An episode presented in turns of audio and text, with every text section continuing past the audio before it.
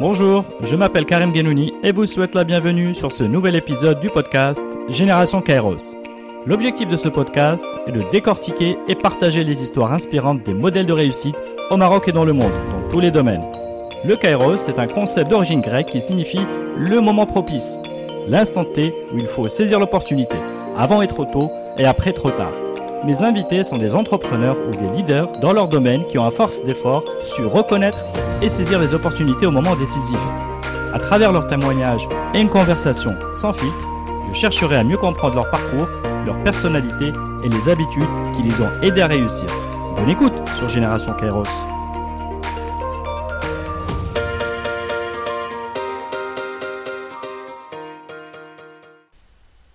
Um, Abu welcome to the show. Thank you, Karim. Thank you for having me. Um, I want to thank you and Omar Hassouni for making this gathering possible here in Casablanca. Yeah, uh, Omar is a great guy, and thank you, Omar, if you if you're listening right now. Yeah. Uh, okay, this is my first, really first interview in English, and I guess I wanted to challenge myself. Thank you for helping me with that. I wanted also to surprise the current audience, and why not get a larger reach for a new audience inside and outside of Morocco. Um, even in, in Morocco, if um, we consider French is a highly dominant language, or in this podcast, sorry, um, French seems like overrated Morocco because it looks like um, young people speak more Arabic and English. So why not try English? Maybe you can reach a higher audience.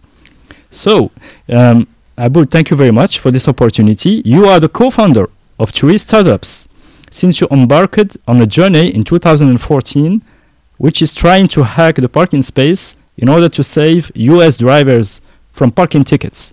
US drivers for now, maybe tomorrow, the world's drivers. Why not?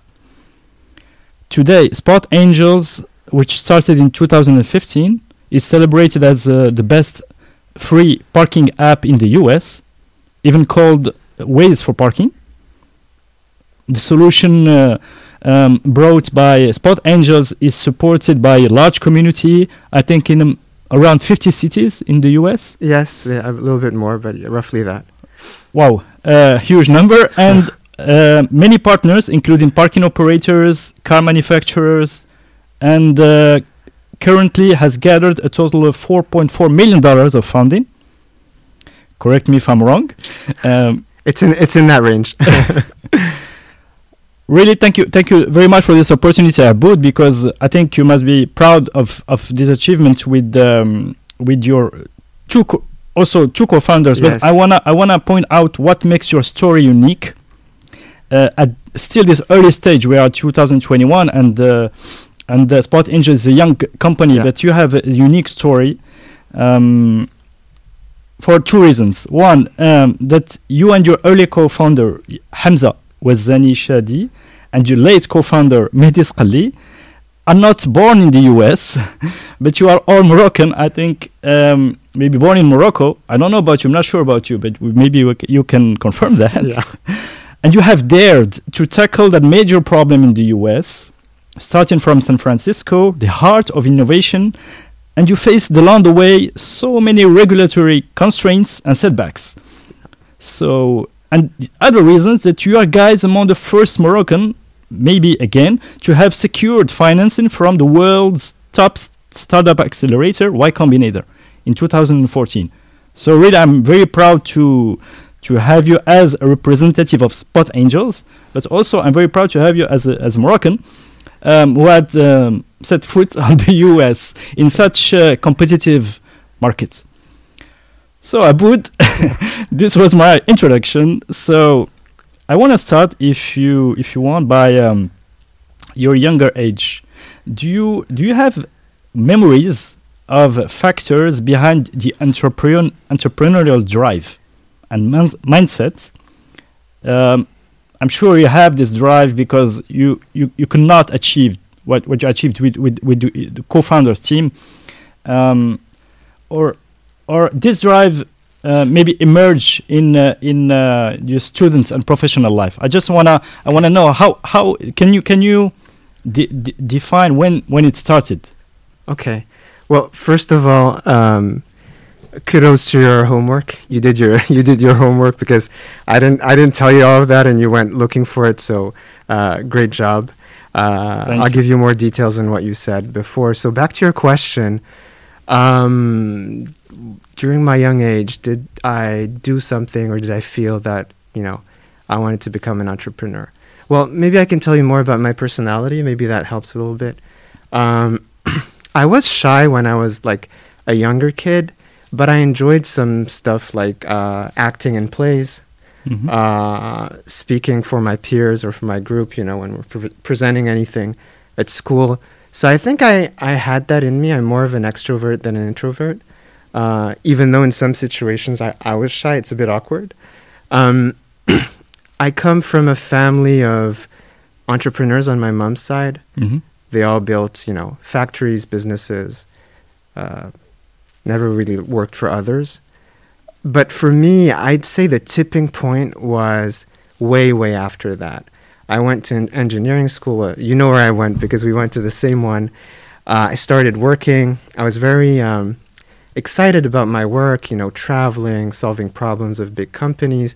And at some point, I realized that uh, it started really by something simple. I didn't want to work for others. Mhm.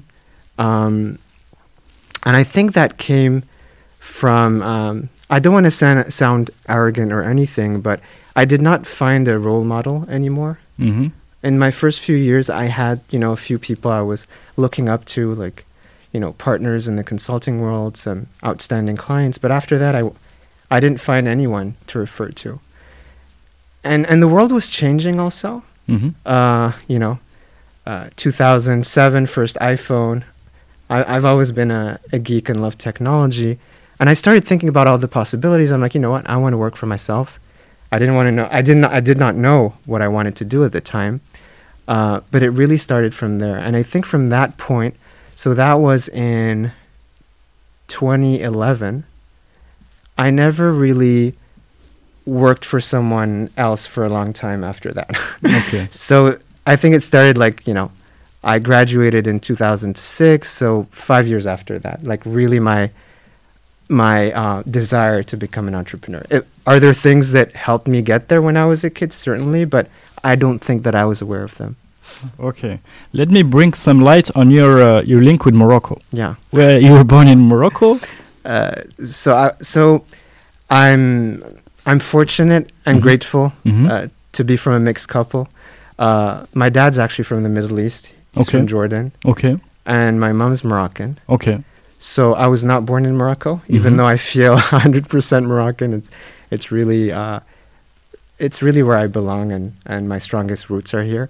Uh, but I was born uh, in Jordan, Okay. and I lived in a few countries with my parents, and I landed in Morocco at age 11, Mhm. uh, high school, and that's where I went to high school in French. And before that, I was in, in other educational systems. Okay. Okay. So strong, strong link indeed. Yeah. And um, so let's go back to to your. Um, so you, you studied in in uh, engineering in France, and moving forward, so you have this five years of professional experience. Um, I, w- I wanna I wanna just identify that moment where you switch it Yeah. from um, from because from I mean uh, uh, classical classical work experience as an engineer to uh, your first entrepreneurial journey. Yeah.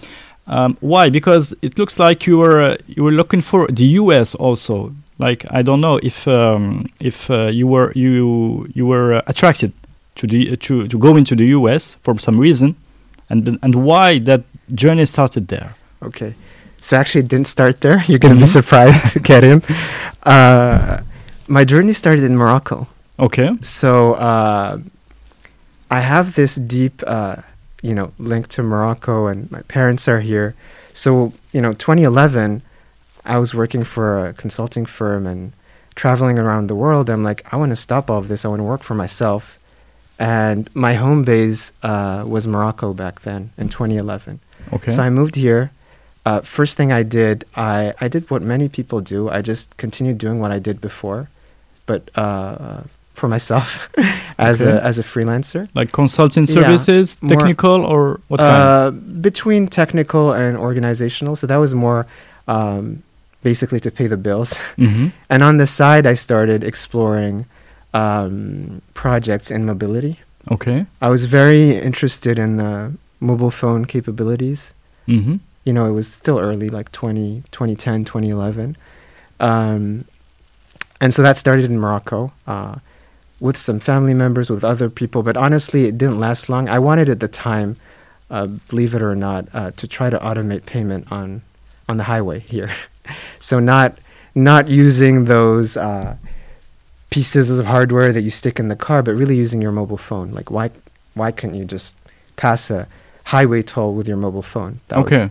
back in the time. So I worked on that for a bit while I was in Morocco, and actually, um, that because I'm coming to your question, I actually realized that even though I had worked for like what five six years in big companies in the consulting world, you know, it's like it's like engineering school. Mhm. I wasn't really ready to start something from scratch, where I was tackling so many problems at the same time. I was interested in the technical aspects, but eventually, that type of project, if you don't have the business relationship, it would go nowhere. Mm. Like you're just you know shooting in the dark. Mm. So I, I I don't know. I just realized that maybe um, I wasn't ready enough. I still had a lot of things to learn. I was realizing, you know, I, I, I actually know nothing. Mm. And from that point in, in 2011, I um, so that's 2012 because I stayed here for a year.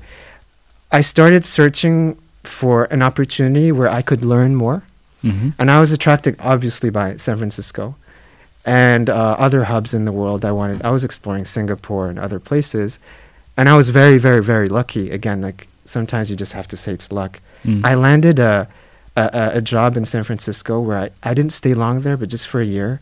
And honestly, I did not I did not really uh, project myself in that job. I just wanted to be there and Mhm. connect with people. That was my goal.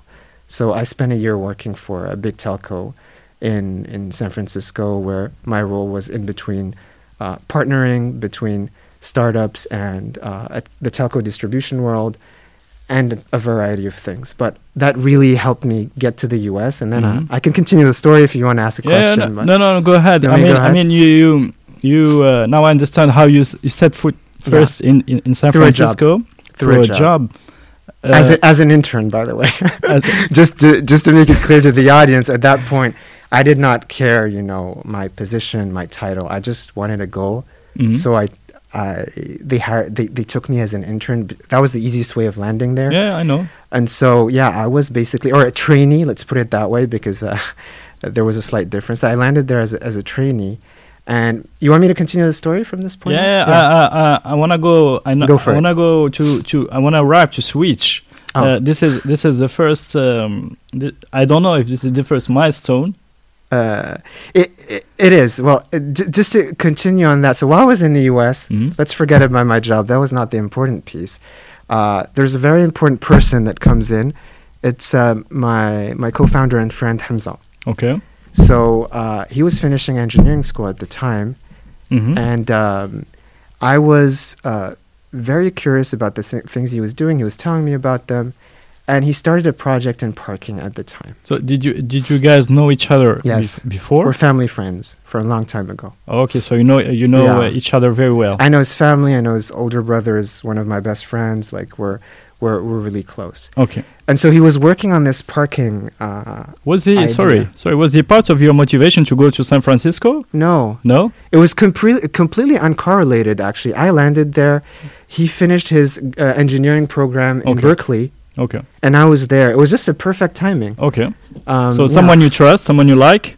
Yeah, we have the same values. Uh, he's a great guy. Uh, probably the hardest worker I've ever, you know, teamed up with, and uh, you know, just the best thing you can expect from from a business partner or, or a co-founder. So uh, Hamza landed there. He was already working on something similar in parking. I don't, I don't want to get into the details. That was Mhm. not very important. But while he was at Berkeley, uh, the purpose of his program was uh, entrepreneurship Mm-hmm. and to start something. Mhm. So from that point on, because I was already, you know, thinking with him about uh, the topic, I'm like, if you start something, let's do it together, basically.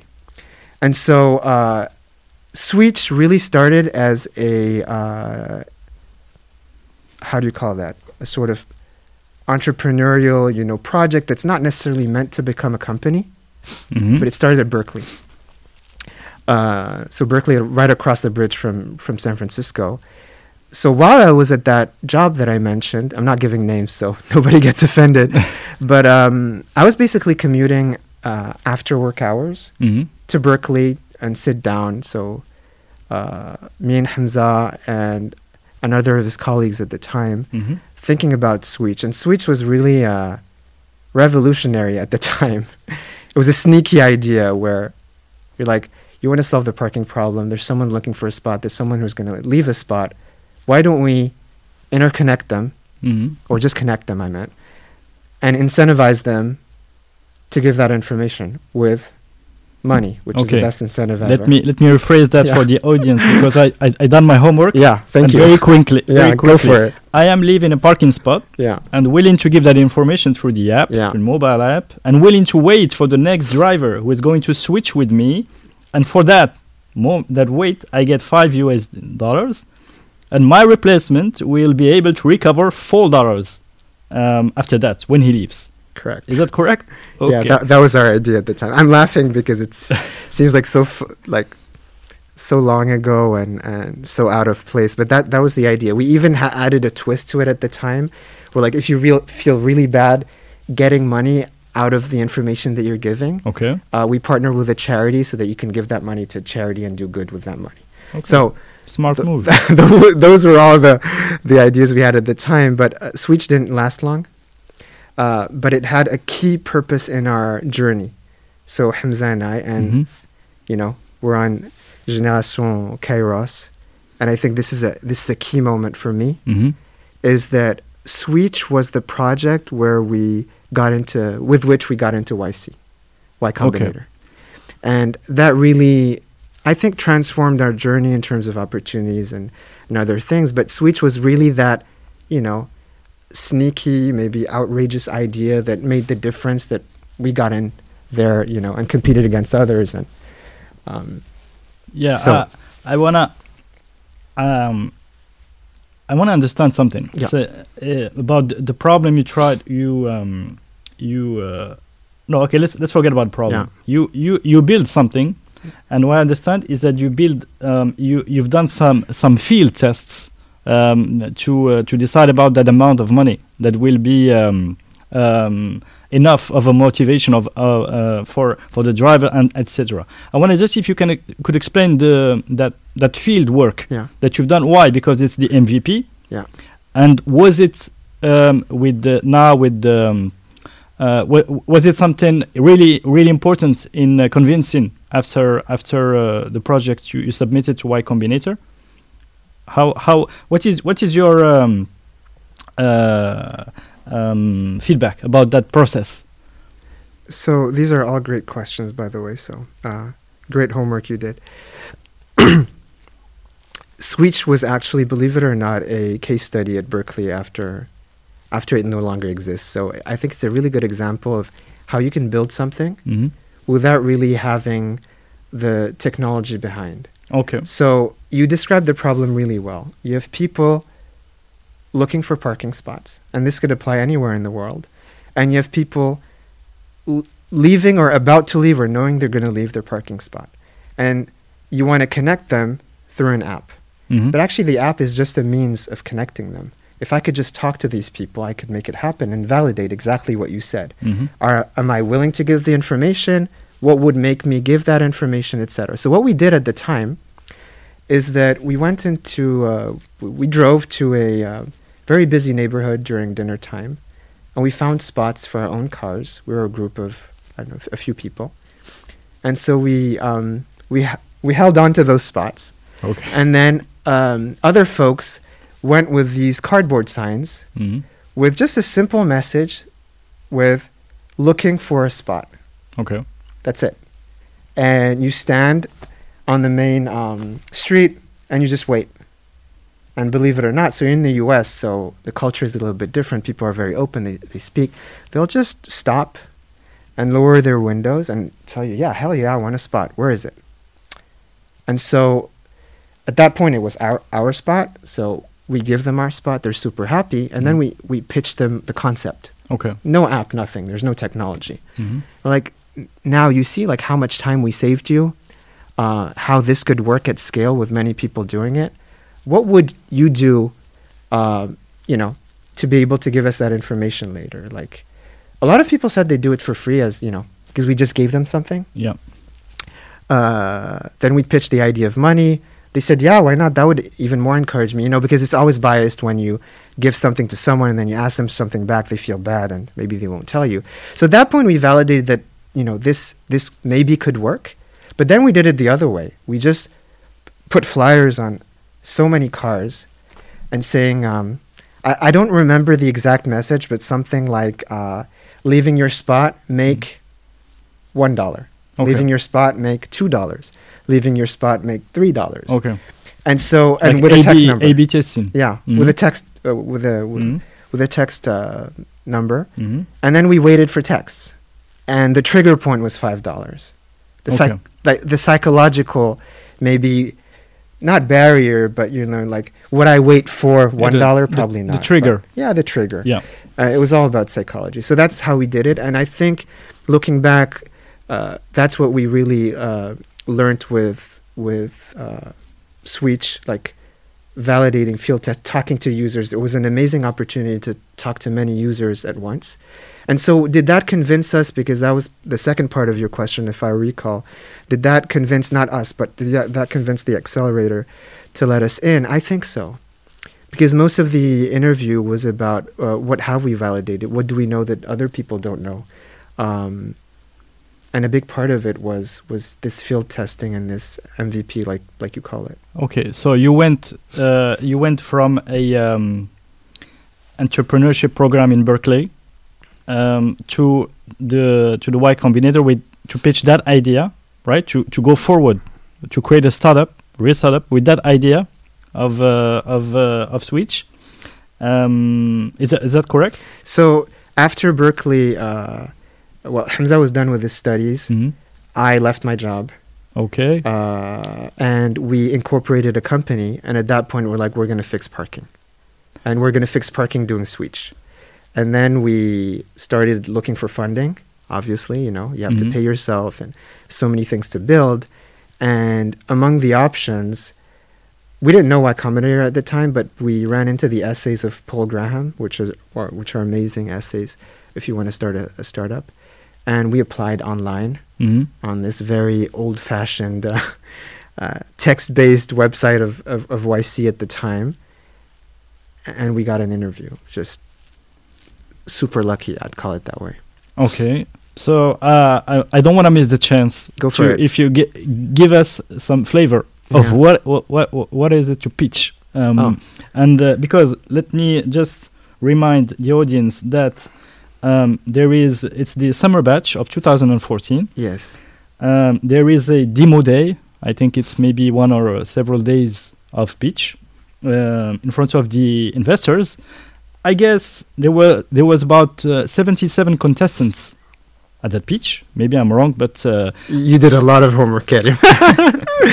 it's important because you you are You're you right. guys are Moroccan. Yeah. You are pitching Yeah. uh, in. Uh, I think there are a lot of foreigners in uh, in in, in the There pi- non-US um, uh, students or uh, or founders pitching. But it's important to, to to point out that you are from Morocco. You have you have a, you have a, a very uh, bold idea uh, to fix parking, and uh, and how how uh, and let's say it, you, you you get some you get a fo- you get founded as a result. And I think I'm I'm not aware personally of that. I think it's an achievement because it's. um I'm not sure that there is a high success rate in uh, in uh, in uh, getting funding when you go when you go uh, through that process.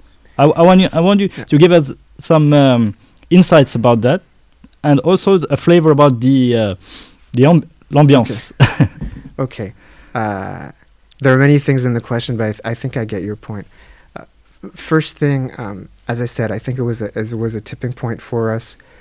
I'm super grateful for the opportunity. We were lucky. We also worked hard to connect with former alumni uh, to get the interview. Like we tried as much as possible. At the time, we were not in the U.S. yet. We we were back in in Paris, trying to connect with whoever we could in person um, via video call to to get that interview.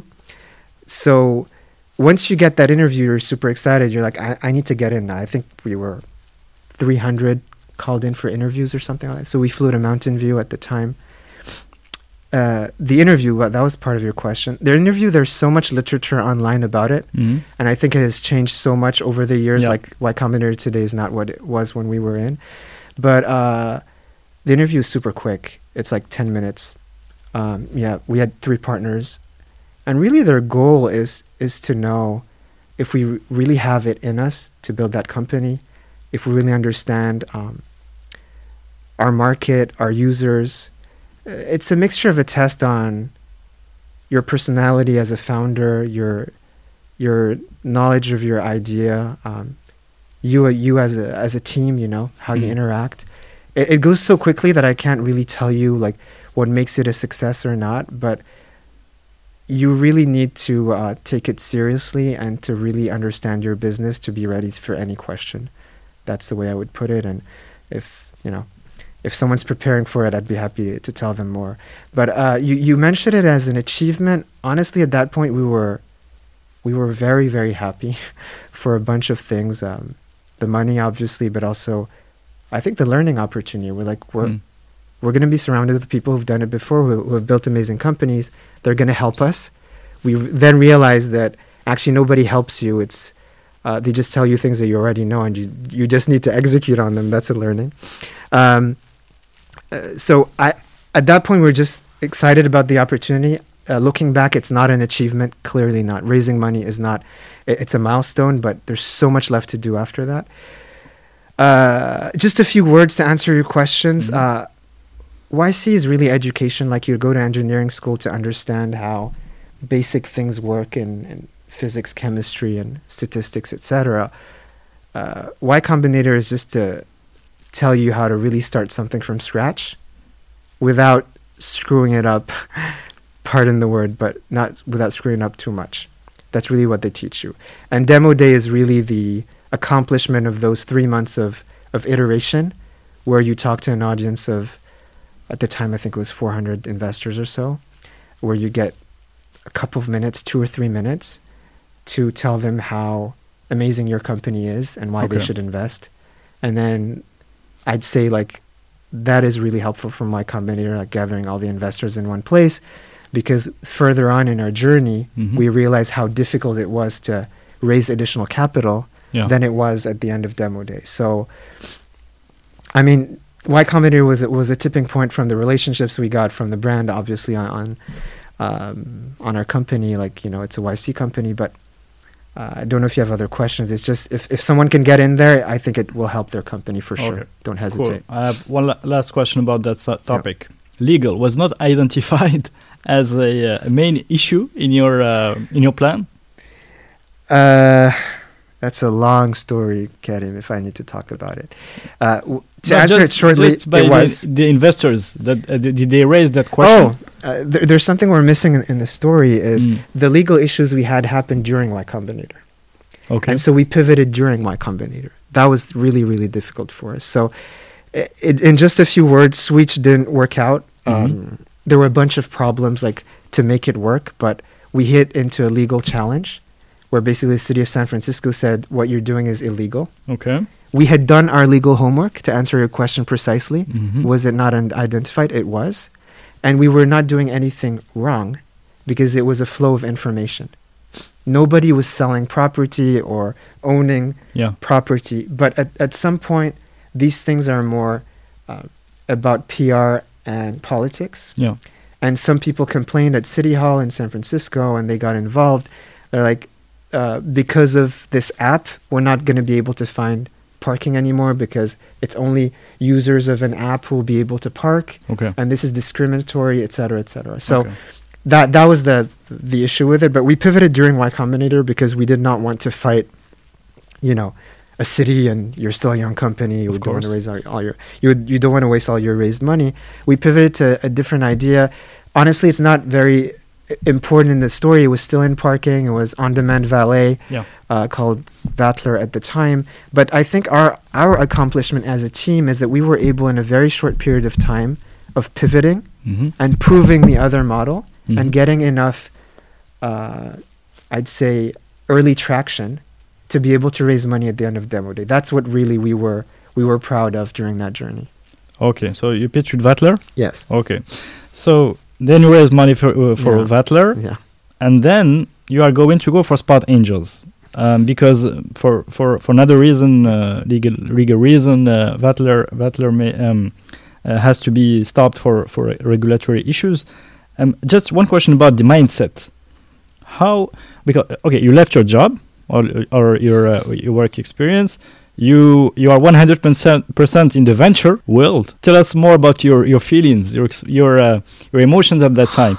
Um, maybe the the positive and the negative to to maybe try try to experience that. Okay. We'll always start with the positive. It's really important to Okay. stay positive. I think at any point in the journey, whether it's uh, you know myself, Hamza, or all the team we've been working with, I think it's in the opportunity. The positive thing is that you still have an opportunity to do things because Mhm. the problem is not solved. Okay. You know, when you stop and look back, you're like, if I'm not doing this, is, is there someone doing it? Is the Mhm. problem I'm feeling being solved? And hopefully, to people who are listening, the answer is no. And that gives you a huge positive energy. You're like, I still have a challenge. I can fix this. This can work. So I think that's, you know, it's, it's a roller coaster throughout the years. But this feeling comes back a lot. hmm Like, I'm not going to stop. This should exist. People want this. I can prove it. Obvious, obviously, the downside is uh, setbacks like this uh, are, are difficult to take. You, it's as if you know, you have a baby or something. You you really started crafting and they take it away from you, or you need to stop it. it it's not a fun experience, and you you have thoughts of stopping, of going back to your previous life, and then you look back for a second. You're like, I don't want that. Okay. Um, so it, it- it's it's a it's a mix of feelings. I think at that at that point it's really important not to be alone. Mhm. So if we're talking here to solo founders, whoever succeeded being a solo founder, like kudos to them. It's really difficult, yeah. but I think being a team helps because you talk through your your ideas, your emotions. Obviously, you have ups and downs, but I think it helps being a team. Okay, so um, we are in the end of 2015. Sorry, I am telling no story now. Yeah, go for it. it's fine. So um, I think the the after you are still trying to solve the parking problem um, and saving people from tickets, and um, then you. Uh, I think the idea of Spot Angels was to give uh, share um, comprehensive information about. Okay, I am um, going to that place, so I need to uh, to have a map of uh, of spots, hopefully updated map uh, with with Spot information about the regulations that are um, applied there, the price of the parking, and when you park, you have some notifications that uh, that give you all the information and the reminders, the the ho- the, the helpful reminders. I'll just give a very short summary so the audience can really understand Mhm. how we tackled the problem. Initially, uh, Hamza and I only looked at the problem of the difficulty of finding a spot. It's really a pain to find a spot. Um, how can technology help me? How can a solution help me? That was the initial thought. So, Switch, the audience understood what it was. That did not work for legal hurdles we switched to Vatler. What was Vatler? It was still about, it was not about parking tickets, just to correct that. It was still about finding a spot. Vatler was basically the promise of you don't need to struggle to find a spot. A valet, so Mhm. un voiturier, will do that for you. And that idea was given to us by our users, by the way. They're like, you already know, uh, the th- Switch users told us, you, you already know who's leaving their spot, or, or if someone's about to leave their spot, just take my keys and park my car for me. Yeah. So that was an on demand valet. I won't talk about it for long, but it was still the idea of helping people find a spot. So during this process, while we were iterating on actually on, on Switch and before Vatler, uh, we were living in, and basically Hamza was living in Berkeley, but he was crashing into my apartment in, in San Francisco, and we were sharing our car, Okay. like a, a common car, and it was parked on street. And uh, because we didn't have this parking permit, we had to move it every two hours at the beginning. And at some point, Hamza went out, and it was his turn to move the car. okay. And he calls me. He's like, Abud, I can't find the car. I'm like, dude, I know it's there. I'm Mhm. 100% sure it's there. And the car had vanished. and actually it had, it had gotten towed. And I'm answering your question this way. We had no idea why. So it had gotten towed. We uh, paid, I think, six hundred dollars to get it back. It was a very, very old car. We were shocked. It was a lot of money. We were bootstrapping our company, and the reason it got towed. So this is probably more difficult to understand if if you don't live in eh, in San Francisco. But they have these strange streets where parking is only allowed until like 3 p.m Mm. and then after 7 p.m. and in between 3 and 7 to fluidify traffic Yeah. they they use it as a traffic lane so you can't park Okay. so we got towed and that was written on a sign so back to your regulatory issues and then it really struck us we're like okay so parking is a struggle it's really really difficult to find a spot you have no information like no information whatsoever you just use your eyes and then once you've found a spot it's maybe not even legal to stay parked there for that amount of time Yeah. and you can get towed. Yeah. And that's when we're like, this piece of information that's not, you know, live or, you know, knowing if the spot is going to be empty, but just the rules about the spaces Yeah. should be somewhere. Okay. And we looked on the internet, we searched for San Francisco, we realized that all the signage was managed not only by one entity, but like three different entities. They were doing it old school way, believe it or not, even in San Francisco, they were uh, sending surveyors by foot with PDAs or, or, or iPads and, and writing down the signage information. And they have these old databases. There was no Okay. such repos- repository of information like you would have for navigation or maps. And uh, at that point, it struck us that parking information was not easily accessible. Yeah. And that's how really Spot Angels was born. And that's where we got to the problem of we can also save people from parking tickets. It, it was an end to end problem.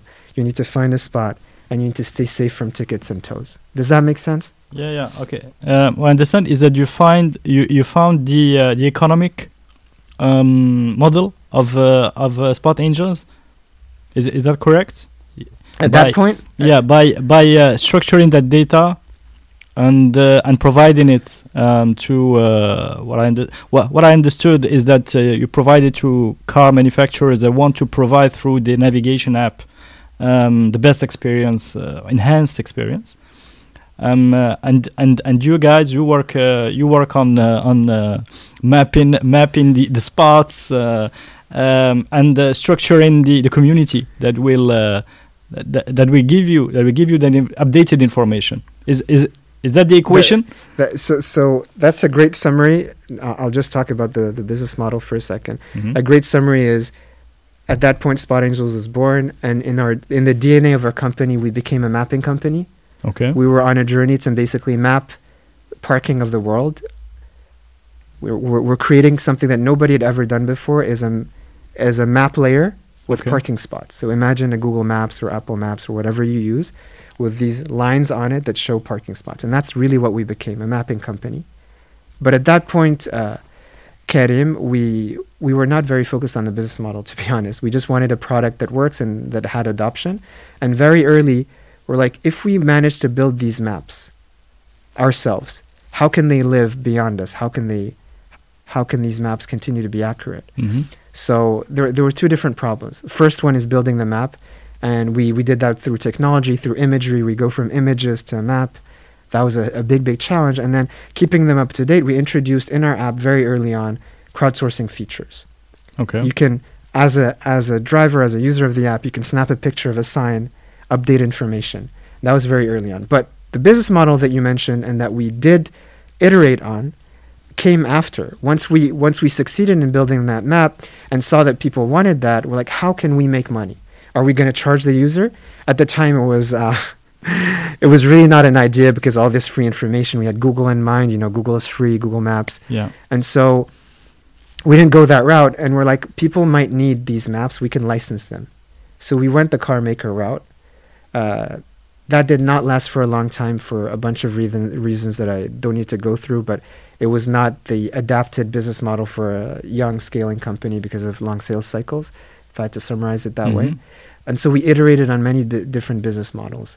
So at that point, it was very early on. We were more thinking of product, retention, engagement, and our goal was to raise more money to keep to keep iterating on that.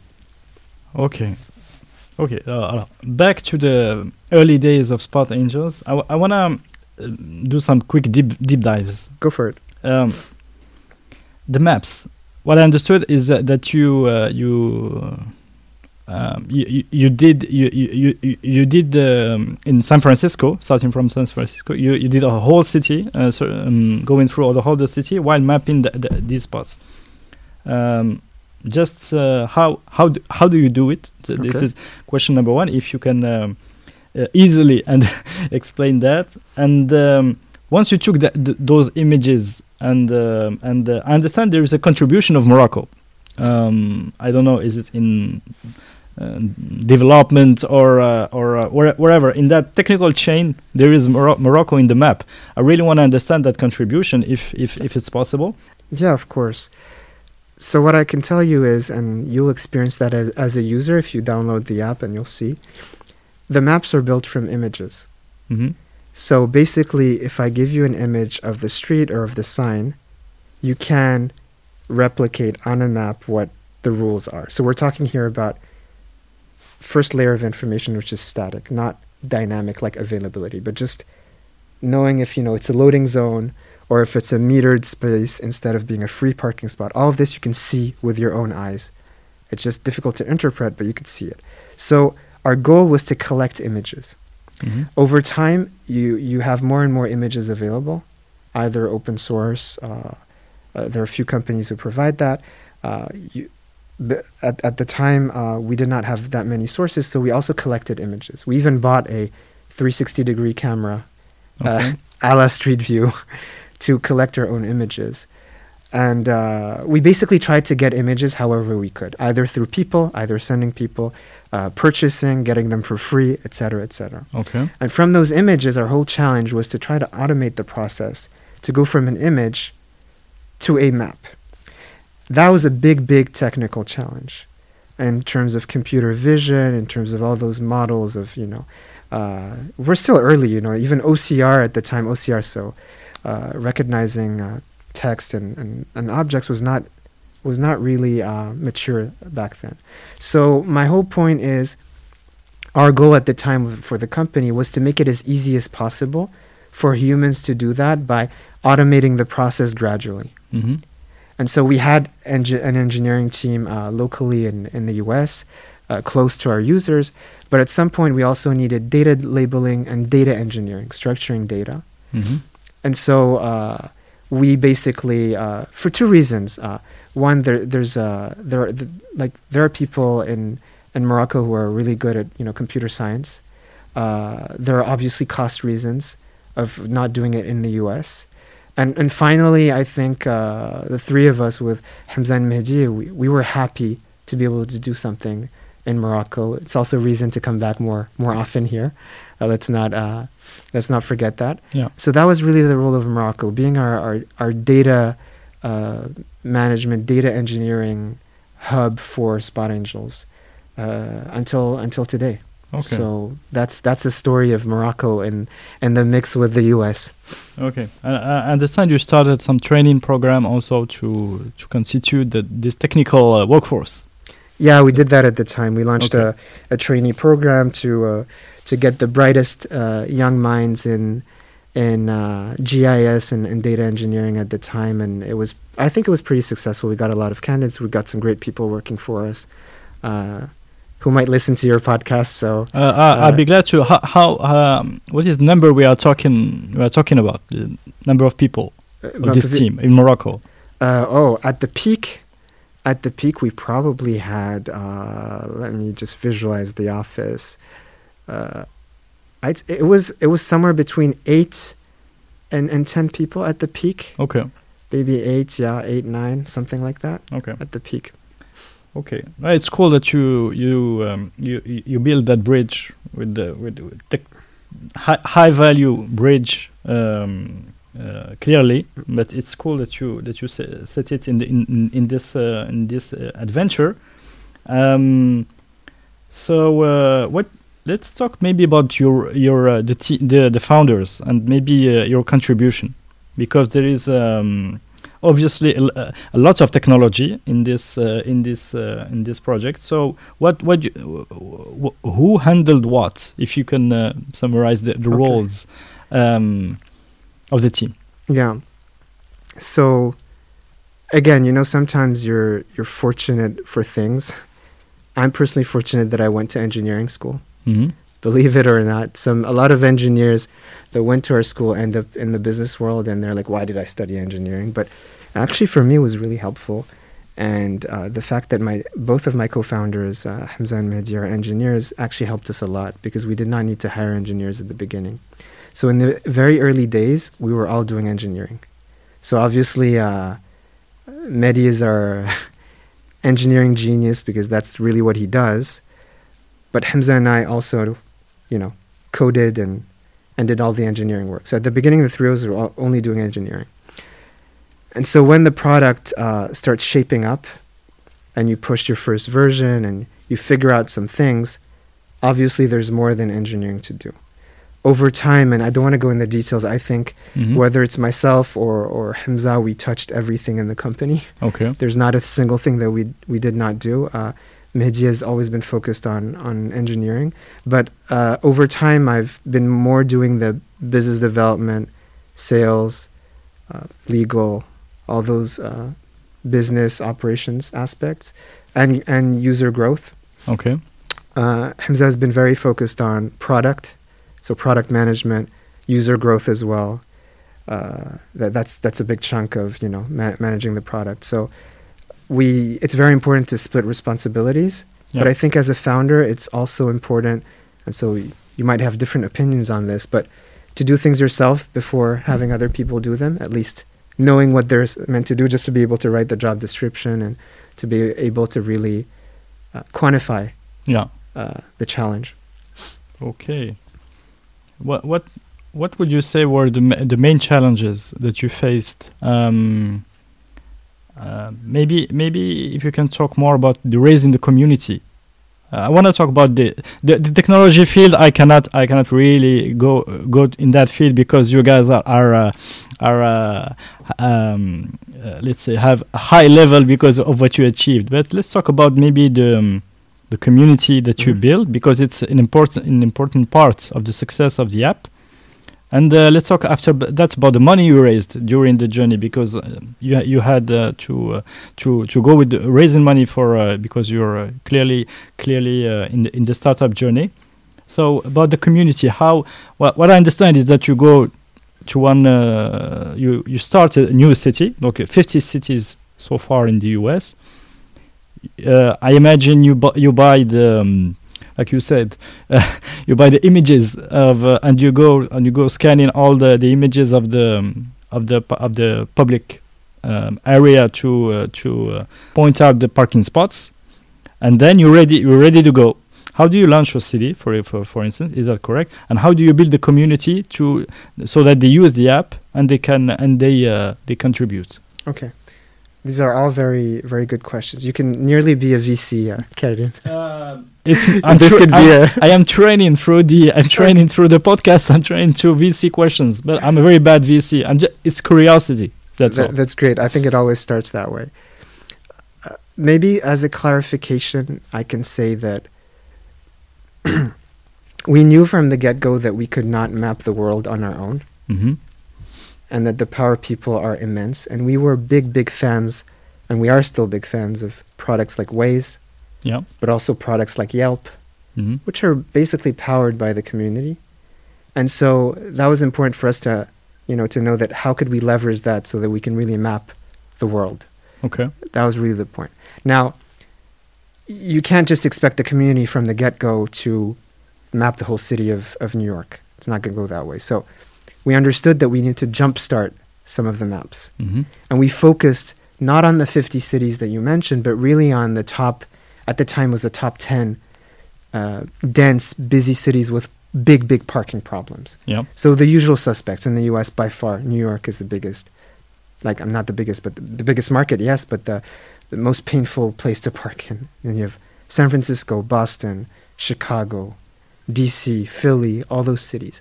And so for those cities, we did what you what you mentioned, is that we jump started the work. So we collected the images ourselves and we built parts of the city ourselves. Okay. Now, uh, just to distinguish between those cities and the much smaller ones. So we're uh, honestly, I don't know in how many cities we are, but the number is more than 100. The reason is you can be in a small town Mm-hmm. in the suburbs of, let's say, San Francisco, and you can start building the map yourself just on your street Okay. by snapping pictures of signs and editing the map. And that we consider, you know, that we have some data in that city, just to make it clear to the But audience. do So you, but uh, it sorry, scales that way. Do do you use um, I don't know um, Google Maps um, because I know I, I- I would like a clarification about that. Do you did you have the opportunity to use let's say a third party maps? I, I know that Google Maps uh, has, the, or did you choose not to go that way so that not to be dependent? Or am I com- completely wrong? Yeah, it's not. Uh, it's not an issue. So maybe I didn't explain something, but when I say we want to map the world or build parking maps, I'm talking about a parking map layer. There Mhm. is a base map that we use. okay. We use an open source one, which is uh, OSM, OpenStreetMap. okay. It's powered by Mapbox, but uh, you know we could have used Apple Maps, we could have used Google Maps. That's the base map. The base map tells you what the street name is, Okay. if it's a one-way, the landmarks, etc. Okay. What we're building is really a parking map layer on top. Okay. How So many not- spots and the size of the spots and. We're so not rebuilding the base map. That's Okay. uh, that's another story. Okay. So we use OpenStreetMap. Uh, so we did not rebuild that. Okay. So so now I'm just trying to, to to answer your, your questions about how do we leverage the community and Yeah. how do we scale. So there there are these two types of cities: the ones that we jumpstart, and the ones that we that we let the community basically start. Uh, how do we get engagement in a city? That's a very uh, interesting and, and challenging user acquisition question, and it took us a while to get to a replicable playbook. But what what we realized works is uh, SEO. Okay. We a lot of you know succeeding in, in consumer products is understanding user psychology, what they do, etc. People are just searching for information online. They type free parking San Francisco, Okay. street cleaning Boston, street parking Washington D.C. And for those keywords, there wasn't much relevant content matching that intent. Okay. That's where we came in Mm-hmm. by providing a page, a dedicated page with a map, easily usable and readable map, and we started ranking up in the in the search algorithm of Google. Oh. And once people landed on our maps, we got them to convert to our app. They're like, "Oh, this is really cool.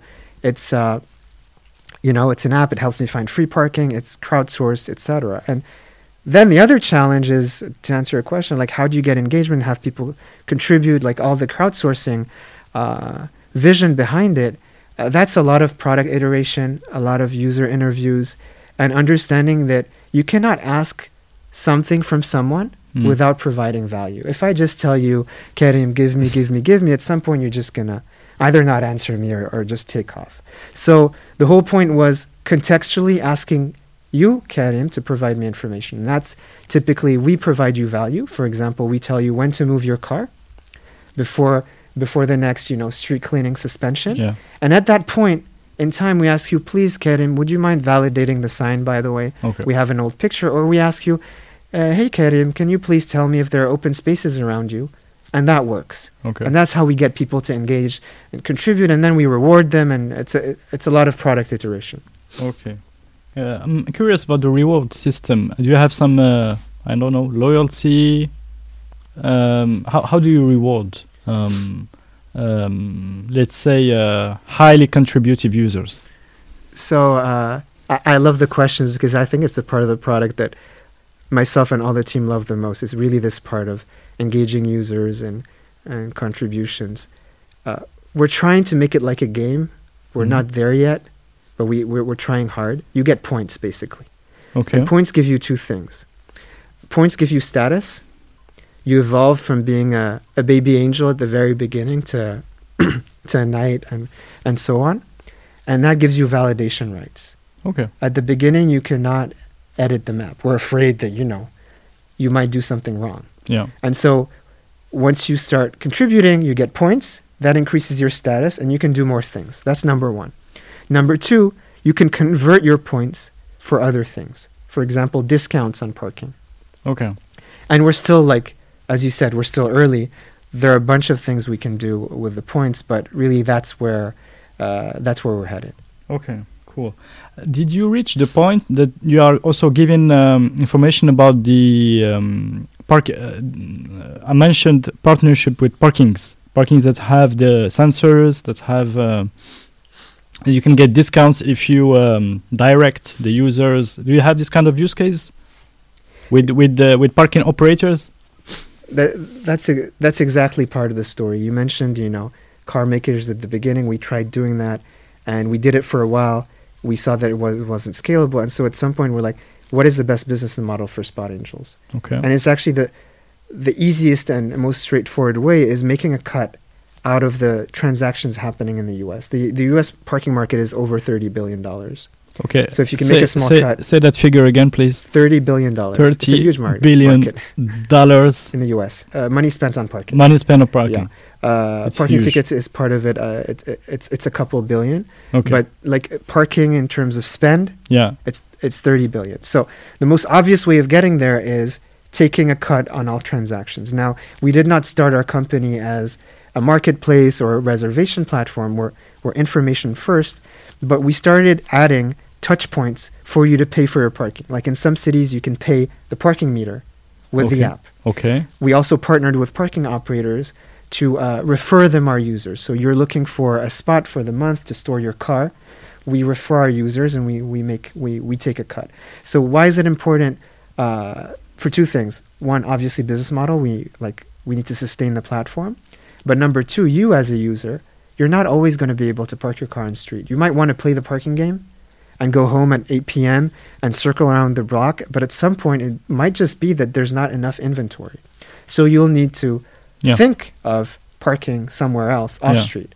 And so we don't want you to jump to another platform, say, you know what, Spot Angel is not helpful for this. We need to have all that information. And from the very early days, we included, even though you could not pay for parking, we had in the app information about parking lots and garages just as an information piece. Um, did you ever ha- have a fear of competition? Why? Because you mentioned that nobody nobody um, has uh, tried to tackle the pro- the parking problem, but when you what you know that um, Google Google Maps I- I, I think uh, started in 2005 or six, Waze has been acquired in 2013. You could easily say, and uh, I, don't know, I'm just speaking uh, out of curiosity. You could easily say that these giants will will come to this market and crush everybody why because they have the tech they have the money they have the everything they, they need did you i don't know is it is it a relevant question or not It is, it is. Any entrepreneur, you know, it's a natural reaction to think of competition, to be focused on it. What we learned over time is don't be focused too much on competition unless it's really obvious, you know, like it's something you use every single day. yeah Um, don't worry about it too much. For us, obviously, we did. We were wondering if, you know, Google could do this. So, just to make it clear, I think Google could do anything they want mm-hmm. because they have, the, as you said, the money, incredible talent. The only difference is Google needs to focus on something. Mm-hmm. They won't just do everything in the world. They, it needs to be a focus in their strategy and do it. We were fortunate enough to, you know, during YC, and I know you had a question on raising money. It's we c- we can come back to it, but we met some a lot of Googlers okay who've worked at Google. Some of them are, are, are investors of ours, and we understood how Google works, and we, we we spoke and we still speak to Google, and we understand their priorities, and we realized very quickly that we would not have competition from that front, at least, on what we were doing. Now, I think any company has competition, yeah and that competition is just the alternative. If I'm not using Spot Angels or if I'm not using this app, what's the alternative? Sometimes it's just a real world thing, but it is co- it is at the end of the day your competition that you need to be better. So, uh, relevant question, yes. Uh, I think today we we don't really care because we we observe, you know, in the street and in the world, like, is there something that is better than what we're doing or that can replace what we're doing? And as long as we don't have the answer to that, we just keep grinding and going. okay so let's go back to the money you mentioned you mentioned YC it was not an achievement it was a milestone Yeah. it, it was uh, your first uh, your first raise Um, if you could uh, g- go back in the in that series of uh, of money raising and um, um, and give and, and and give us maybe an idea about the challenges, maybe mm, even to you uh, as a co-founder. Um, you, you said uh, what is what is money raising actually? Because is it I'm I'm leaving the technical side for one. Um, uh, let's say uh, I have one hour and I'll just update an Excel sheet and uh, and I have a VC meeting. Is it or is it a full time job during three months when you have really to talk to investors as every day? Just to give an idea of what is this, uh, what is this story about raising money in the US? Okay, so um, I'll give my perspective. I think you you can find many stories online or from other Moroccan entrepreneurs. Uh, raising money is a focus. It's not a side job thing. Okay. There's a lot of literature on it. It's a full time job. See it as a sales process. You're trying to convince someone to give you their money. It's like you're trying to convince someone to buy your product. Uh, it's a funnel. Mhm. You need to know who to talk to, um, the relevant people, how to get to them. Uh, cold emailing in that field is not the best, so networking, getting introductions, uh, iterating on your deck, on your pitch, on your story, on your on your vision. And so it's not just to answer, it's not like, you know, you're doing this and then you carve out one hour Yeah. to pitch. It's it's really a sales process, and the best way to do it is to have someone on the team 100% focused, and the other ones chip in to meet the investors, etc. Now, uh, our experience with it, uh, I can say for myself, it's it's not what excites me the most the most in a company. Uh, for me, it's more about building and talking to users and and, and selling successes, uh, way more than than raising money. I'd say uh, raising money. I, I don't know exactly what you want me to talk about, but for us, it was uh, a lot of uh, early stage money, so uh, angels more than more than VCs. We have a few VCs on our cap table, but we also have a lot of angels. So it started through YC, which is a, a seed Yeah. accelerator, and then at demo day we met. Uh, a lot of angel investors and, and micro VCs, and I'd say angel investors for me are the best Okay. because a lot of them are former entrepreneurs Mhm. in the U.S. at least. I don't know how it is here, uh, and uh, they they just have a lot of empathy. They've been in your shoes, and so when you when they give you your money, it's really more by deep conviction than by analyzing a, a spreadsheet with numbers. They don't really care about that.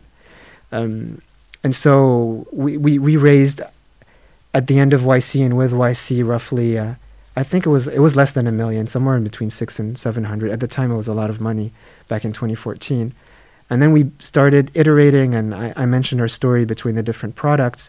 And when Spot Angels, what I described, you know, building the map and and scaling, having our first few customers at the time, we were working with parking uh, with um, car makers. We raised a seed round. Okay.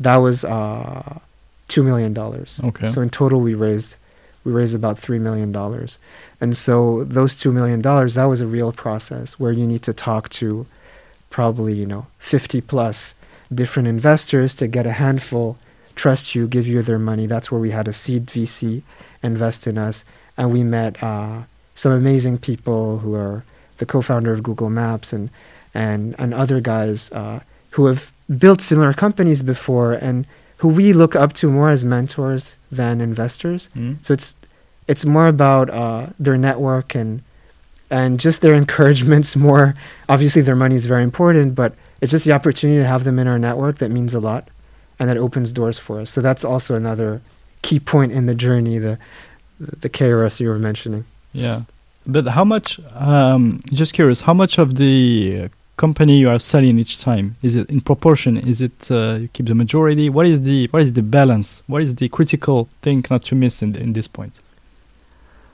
the benchmarks are always changing over time. I know that now we talk about pre-seed and and seed. At our at our when we were starting our company, there was no pre-seed; it was just seed. And in general, like people would raise on safe notes at YC. We it's like a convertible note, which is called a safe.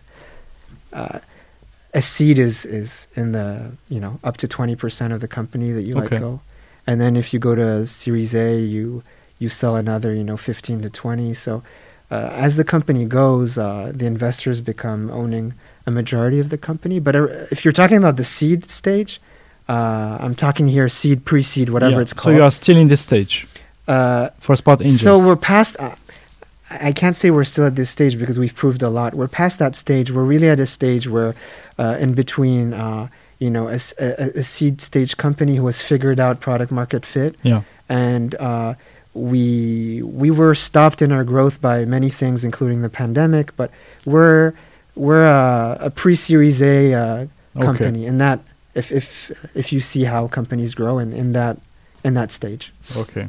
Okay, so I had last question Go about the main issues for uh, for the growth stage because um, uh, I'm sure there are there are a lot, and I am uh, I think it's a challenging question, but you you, you look like a, ch- a challenged guy already. So uh, um, Uh, th- th- this would re- this would require an- another podcast, Ke- Karim. But no, we ca- no. Let, let's make it easy. You are you have reached more than 100 cities and big cities. You are the number one app. Um, I think in the in the in the in the in the in the parking uh, spot field. yeah, for street park, Uh, t- tell us more about uh, your your growth stage. Yeah.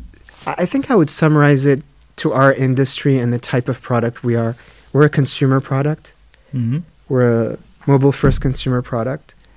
And the challenge of any of those products is to get more users and to retain them. Uh, a successful product has a retention plateau after a certain number of weeks, like meaning that if you put in, if you pour in 100 users, after X number of weeks, you still have, Okay. you know, A 30, 40, Mm. 50 of those users still using it. That's the biggest challenge of any uh, consumer mobile product. And so, is it one of our challenges? Yes, definitely. And then obviously, how to get more people on the platform because we're we're very happy, you know, to be, uh, you know, to have been uh, featured by by Apple and and to get more and more people know about our app. But we still have a very long way to go, and, and we have to be humble about this. Uh, before getting to millions of users or becoming a brand that you just say Waze, everybody knows what it is Yeah. there's a long way to go. So you need to figure out how to get more people on your platform, how to engage them, and that goes by experimenting. It's not just you don't have one solution for that. It's experimenting, experimenting, experimenting, and and I think that's the biggest challenge of maybe not just us, but a lot of companies that are consumer focused and have a mobile app. Okay. So in the Spot Angels adventure, did you have um, a moment of uh, I don't know big uh, big setback, close to something like uh, close to a failure or or uh, challenging moments? So failures happen have happen every day and every week, but uh, like minor ones. Uh, I think like from what I described and what I shared with you guys, uh, we've had a couple of setbacks between you know pivoting the first time between Switch and and Vatler, the the valet company. That's a huge setback. You're like they take away from you basically something that you you're excited about, and then pivoting again uh, to Spot Angels. Those are key moments where you can really doubt yourself and think that you know uh, you're not going to continue uh, Mhm. things like that. And then there's there's setbacks that many companies have where you watch your the money in your bank account just close to zero, and I think that happens to anyone, even the most successful companies, where you don't know if you're going to pay your bills in in a month, and then something. I don't want to say only magical. Obviously, it's timing, but you worked so hard that something eventually shows up and happens and gets you out of that situation. That has happened many times, So not just once. So the model is still fragile. Uh, what we can say is that a startup company, uh, the model basically is fragile during uh, during many, large number of years. Definitely, like unless you're highly profitable and don't know what to do with your money, which is very, very rare. Uh, the goal of a startup is not to be profitable, usually at the beginning at least, is to invest to get more growth, acquire market share. So you're constantly um, at the limits of your of what you can spend, and you're. I don't want to use the word overspending, but you're you're spending more than you what you should Yeah. if, if you're in a rational discussion because you're getting a benefit out of it. But the risk is if growth stops, if something happens, let's say just a pandemic is a great example, um, you're burning money. You're burning money and you're not getting more money. So that is stress, but it's also a big problem for the, as you said, is the company sustainable? How am I going to continue? So uh, some companies have the luxury of being able to say, you know what, I stop spending and I have something that runs and I can stay indefinitely this way. uh, we're sort of in that position. Like we, we we could do that. We can stay running indefinitely if we wanted. But the goal of a startup is to continue growing and investing, etc. So it's always fragile. Okay. That's that would be my conclusion. Thank you very much, Aboud. I Oh, have um, b- before the Go closing questions. I have a, a question about your your work style with uh, Hamza Yeah. and Mehdi. Why? Why? Because you are in you you um, you speak English, professional English. You are guys of Moroccans. I don't know if I want to really say something to you. Do I say in English or I say in No. in Arabic or? Uh, um, no, I wanna I wanna add some uh, Moroccan flavor to this story. Of course, And you are you are three co-found you Moroccan co-founders, and there is a Moroccan flavor. You a lot. like it, like it or not. So so uh, I wanna I wanna know more about the, the relationship of three co-founders as you and uh, deeply invested in your uh, the problem you're solving. Okay. How how how does how uh, how is it? So uh, we're all friends. I think that helps. Hamza and Mehdi have their own story. They've known each other since they were kids. Uh, I've known Hamza's family for a long time. So we're friends. Uh, we we do a lot of stuff outside of work, whether it's you know sports, uh, hanging out, and what like your question, what do we speak? We usually speak you know a mixture of French and Arabic, like like everyone here and because that's who we are that's where we went to school and we all studied in france and you know we speak arabic at home um, now what we started doing over time and very early on when moving to the us is our meetings are running in english. Yeah. uh, because we've had uh, you know non-french or arabic speakers with us in the team. Uh, business terminology is easier for us in english.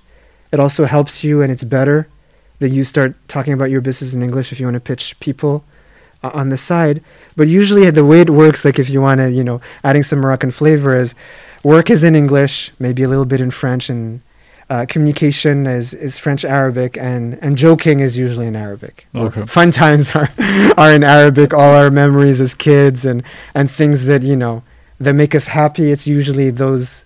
That's that's where the Moroccan flavor comes in. Okay. So Um, along the, this journey, Yeah. ha- have there been any hard decisions? Um, let's focus just on the Spot Angels 2015 to Yeah. t- um, up to date. Any hard, uh, really hard decisions? I'm just trying to think of the best one to tell Yeah. you. Um, Okay, wow, you can uh, you can mention more than one. hard decisions. Uh, it's a hard question. It, it, it's it's it's a difficult question. Yeah. It, it's a difficult question because I, I'm I'm thinking at, at which level. Obviously, there are uh, there are product strategy questions. There are business questions like, do you get into this market? For example, I I gave an example of how you can make money in parking. Um, the industry is huge. You can take a cut. Do you become a, you know, a marketplace or a reservation platform for parking? Mm. and you build two businesses in one company like information reservations that's that's a challenging question because it, it, it has different requirements. But you're talking more high level like hard questions i think. Uh, hard questions are uh, uh, for me they're always people related the hardest questions. Whether it's uh, you know working with someone not working with someone uh, if you have the luxury of or not the luxury of accepting someone's money and you know they're going to give you a hard time or Mm. be involved those are hard questions. Uh, for me the easiest questions is where you can have a probably a set of values or something you say okay this i will do this i won't do or this i can do this i can't do. Those are easier. But the ones where you have a dilemma you're like i can go this route or that route. What is the best? Those are hard questions. I'm sorry if i'm not answering your questions precisely No, no, but you- for me they're around people a lot yeah. because people are more difficult to read than machines or or, or, or rational stuff. No, no, you touched. I Yeah. think you touched on the, the the business. Also, the business questions are very Yeah. hard, and it showed that the um, that the uh, founder, the startup founder journey is very is very hard because there are tough decisions to to take along the along the way. Um, And you don't always make the right ones. Just to, just to mention this out, you you don't always make the right ones, and I think it's okay, and and you learn over time. But I think nobody gets it right the first time. It's very li- rare, or th- maybe they're lucky, but. it's okay. It's okay to take wrong decisions. uh, it, it's better if you don't, but I think it's normal in your journey that uh, I, I, I think it's not okay t- to, to it's not okay to not learn or Okay. to not not get educated, Okay. not read about, you know, um, best practices or what Mm. should be done. That's not okay because you're not doing your job. Now, if you end up doing all of that and you end up making a wrong decision, well, just fix it or get better okay. or just keep going. That's the way I see it. Okay, Aboud, um, if you if you can just have an, an, another question about your um, your uh, your lifestyle as an entrepreneur. Um, uh, so uh, just to, just to, to point a finger on how hard it is to be an entrepreneur, and uh, what the kind of sacrifices that uh, that uh, you have to go through. If if it's correct um, image to put. Well, it, it, it's more than correct. It's it's spot on. uh, I think anyone listening to this podcast who's who runs their company knows how difficult it is, and and uh, it, it's needed actually to work extremely hard. So, if I have to talk about myself, the past seven years, six years have been a lot of hard work. So, I've worked hard for corporations before but I, it, it didn't have the same taste. I was working for others, and I wasn't really, uh, you know, mastering my, my my destiny. And, and I feel like now as an entrepreneur, I, I work hard because because of, of a bunch of things. One, there's so much to do and limited resources all the time. Even when you raise money, even when you have people, you have more things to do than time you have and time is your most valuable resource so you have to be extremely good and get better and better and better at prioritizing. But at the end of the day you have to work extremely hard. For me it's it's for many reasons. You set the example as a leader for you know for work ethics and, and what needs to be done.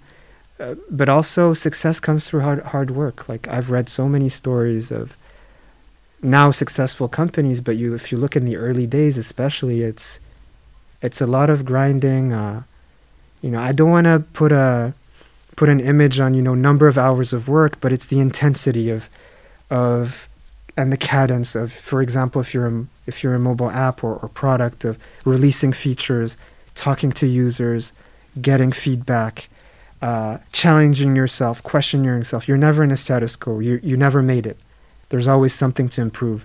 Feedback loop uh, innovation if you don't innovate you, you die even Yeah. as, a, as a young company and that requires hard work so is it a sacrifice it's a huge sacrifice for me personally um, do I do I feel bad about it? Well, yeah, sometimes like anyone, we we'd like to we'd like more time to rest, but I'm happy in what I do in the in, in the work that I do.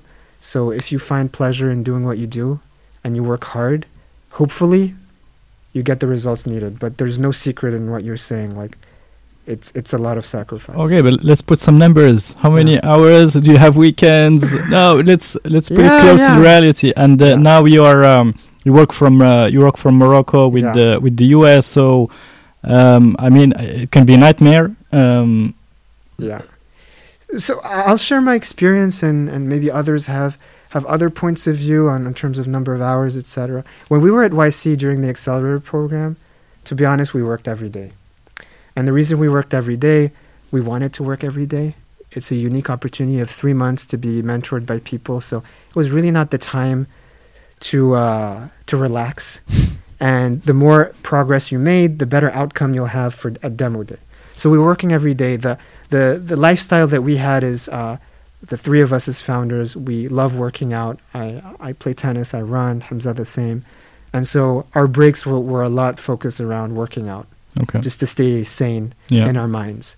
Uh, then when we had a small team and we started working out, we were working out out of a you know a home a home live space. Uh, uh, usually we would take one day to rest, like the Sunday Okay. during uh, several uh, years it was saturday has always been a work day for me and over time i started uh, working less on weekends i always work a little bit but my weeks are intense and now you're talking about my situation now being in in morocco and my users and, and clients are in the us it's more of a nightmare than anything else because even though my mornings are slower uh, I still have stuff to do that you know actually it's good because I have I'm not bothered by emails or, or, or calls to, to work. Uh, I have my team in my in the same time zone, so I work with them. And during evening time, while I, I take my time to eat and and to get a break, but I'm usually on the phone, you know, until sometimes 10 p.m. to be able to talk to people who are, you know, at noon or, or 1 p.m. in the, in the U- on the West Coast. So that's a particular situation. But for anyone doing global business today, whether it's Asia or the U.S., Mm. uh, yeah, it's a lot of sacrifice. But if you if you end up if it ends up working and you hire people and you can delegate, gradually your your your life gets better. But the early days for me, um, they that's just the way it is. It's maybe you can make it working less, maybe. Yeah. I'm not saying like you know I'm not ruling out anything, but I think you need more experience, uh, less mistakes, uh, maybe knowing something that nobody else knows that gives you a tremendous advantage, and maybe if all these things are are blended in, you can probably make it work. You know, with a with a better work-life balance. But a lot of stories that I read or people that I met tell me the same. Like the early days are a lot, a lot, a lot of grinding and sacrifices. Okay. Thank you. Thank you for sharing that. Of course. Thank you. Um, you said best practices. Let's go there. Um, do you have any? Can you share any tools uh, for uh, a startup founder? For I don't know, raising money, mindset, um, tools or uh, books, references Okay. You can share with us since you are you you you, are in the uh, in the in the mecca of the of the Oh. uh, of the uh, startup world. Yeah, well, I, I was fortunate to be in San Francisco, but like today, honestly, just a, a word about that. With especially with the pandemic, I think the world is becoming more decentralized, Mhm. especially for startups. So wherever you are, I wouldn't say everywhere is a mecca, but uh, uh, you have opportunities everywhere. Now, in terms of my contribution to what I can tell the audience is, uh, I wish I would read more. I, I should find more time to read, but every time I I read, whether it's a book or just you know uh, newsletters or articles, I'm just amazed by how much there is to learn Mm. and uh, parallels to build between my industry and others. So I would recommend people to really uh, search for the best thought leaders in their industry, read what they're saying, uh, read about product, read about growth. Uh, what has been extremely helpful to me and probably to all my team is I love the essays of Paul Graham. Yeah. Paul Graham is the founder of Y Combinator, and I think that's what one of the reasons why we applied. It just makes so much sense and written in such plain and simple English, and it's brutally honest when he says stuff Mm. that it's extremely helpful. And sometimes I go back, I just read stuff that I read six years back, Okay. and I feel it even more because I was reading this stuff that maybe I did not understand at that time Yeah. and I did the, some mistakes that we mentioned, whatever, I get it even more. So I'd say the essays of Paul Graham, and then there are some, I think there are some books that are just amazing, like um, the hard things about hard things. You Mhm. know, I think from from Ben Horowitz, like uh, it just describes, you know, this the how difficult things are and what you need to be aware of, things you can do, and then, I mean, for me, there are other books that that that were striking or, or important about user psychology. We're again we're building an app like understanding users. It ends, ends up being psychology.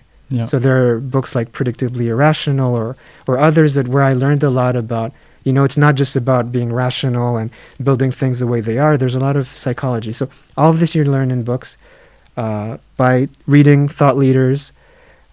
I think that's the best use of anyone's time, and then surround yourself with better people than you. So it's easier said than done, Mhm. but like be extremely um, picky when you hire. Hire like people that you would work for. Uh, try and surround yourselves with, if you can, obviously, uh, people who have done this before and talk to them when, when you need them. I think that's where you get your growth potential. That's where you learn. I, I wish I would read more again, but Mhm. I'm, I'm too like heads down on, into what I'm doing. But every time I read, I uh, I just learn so much. There's so much to read, and, and everything's already out there. Sometimes. Yeah. Completely. Uh, thank you, Aboud, for your time. of course. Karim. Thank you for having me. Uh, I have uh, I have maybe one or two Go- questions. go for it. let's, Let's venture. Go for it. I'm still here. Um, you mentioned you mentioned at the beginning the entrepreneurial drive that you you you didn't have something really really precise not you know to to to to to to sort out that you maybe that you decided in 2011 that you wanted to work for yourself and uh, maybe you were, you were you were, you were searching for your uh, the project the, the problem that you, you are that you are trying to solve are you now today as of today um, appeased with the problem you're solving great, great question. I'm, I'm very happy and grateful to be able to be working on what I'm working right now. Uh, I have no regrets at all, like in the Mm. choices I made.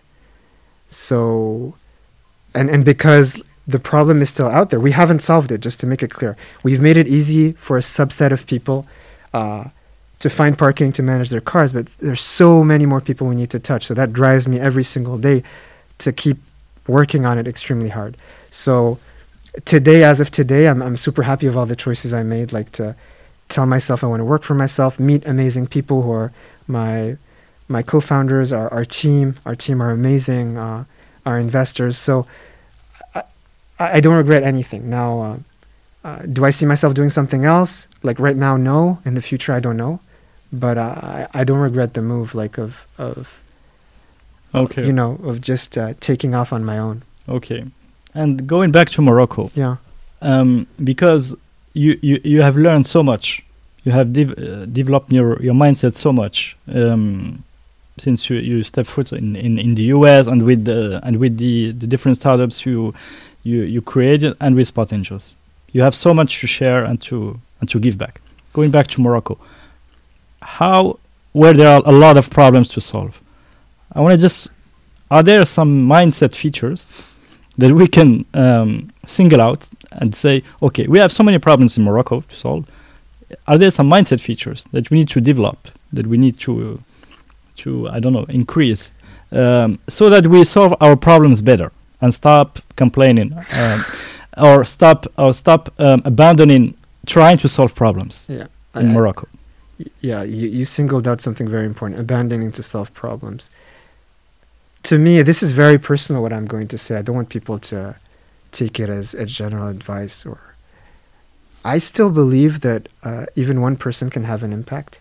hmm I, I, I believe that you know one person doing something can have an impact, and then when people team up, they can have ex- extraordinary impact. Just look at the news of the, you know, GameStop.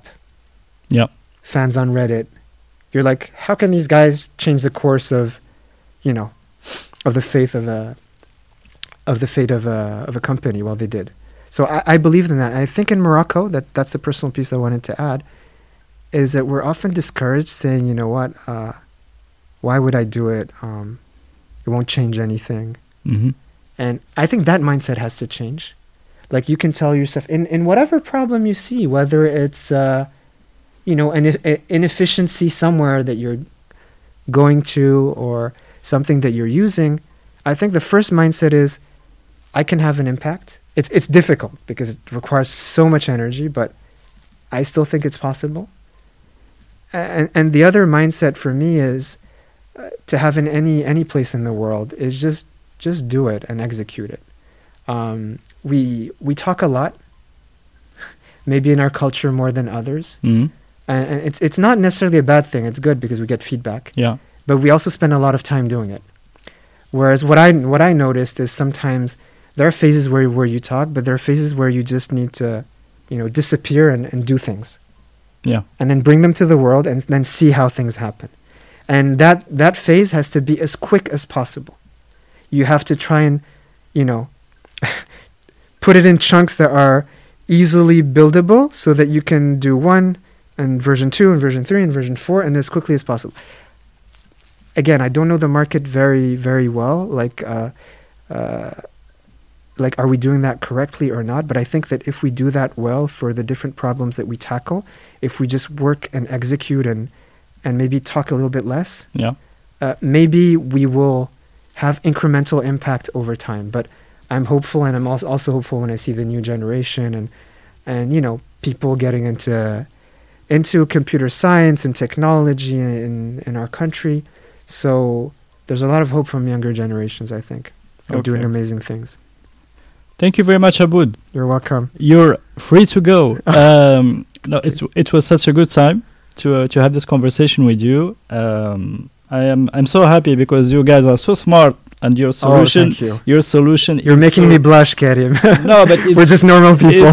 no but but no you you are smart people you we, we have to recognize that and you have uh, and you have brought something new to the world that will have a uh, hopefully a, a big impact and maybe Inshallah. inshallah and uh, maybe other other areas you are still uh, you are still learning still in the process you you can have an impact in other uh, other hope so. areas and uh, that's why i'm very happy that Thank we you. you you you made the effort to that we meet and uh, and thank you very much Well, thank you also Thank you. for organizing th- this, and hopefully, uh, with your efforts, people can be, you know, with my story and others, like inspired to to build amazing things. Like it, the world, it's needed in the world and in Morocco, and I'm, inshallah, make khair. Inshallah, thank you. And um, to the audience, I will come, uh, come back to French to say um, merci de nous avoir suivis jusque-là. Euh, je vous donne rendez-vous pour un prochain épisode. N'oubliez pas de partager euh, cet épisode, de le liker, et je vous dis à très bientôt. Merci à Aboud.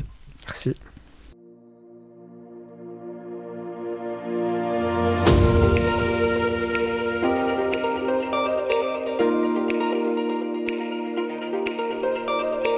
Merci d'avoir suivi cet épisode de Génération Kairos. Avant de nous quitter, si vous l'avez aimé, vous pouvez vraiment m'aider à le faire connaître avec trois actions simples à faire en urgence. D'abord, le liker, le partager et laisser un message sur les pages Facebook et LinkedIn. Ensuite, abonnez-vous sur votre plateforme préférée de podcast, que ce soit Apple, Google, Spotify ou Deezer. Si vous êtes sur Apple Podcast, allez-y et notez le podcast, si possible, 5 petites étoiles et laissez un gentil commentaire. Continuez à en parler aussi autour de vous, cela m'aidera énormément. L'habillage musical du podcast est Tixon et s'appelle New Day. Restez à l'écoute des opportunités, restez à l'écoute de Génération Kairos. Ciao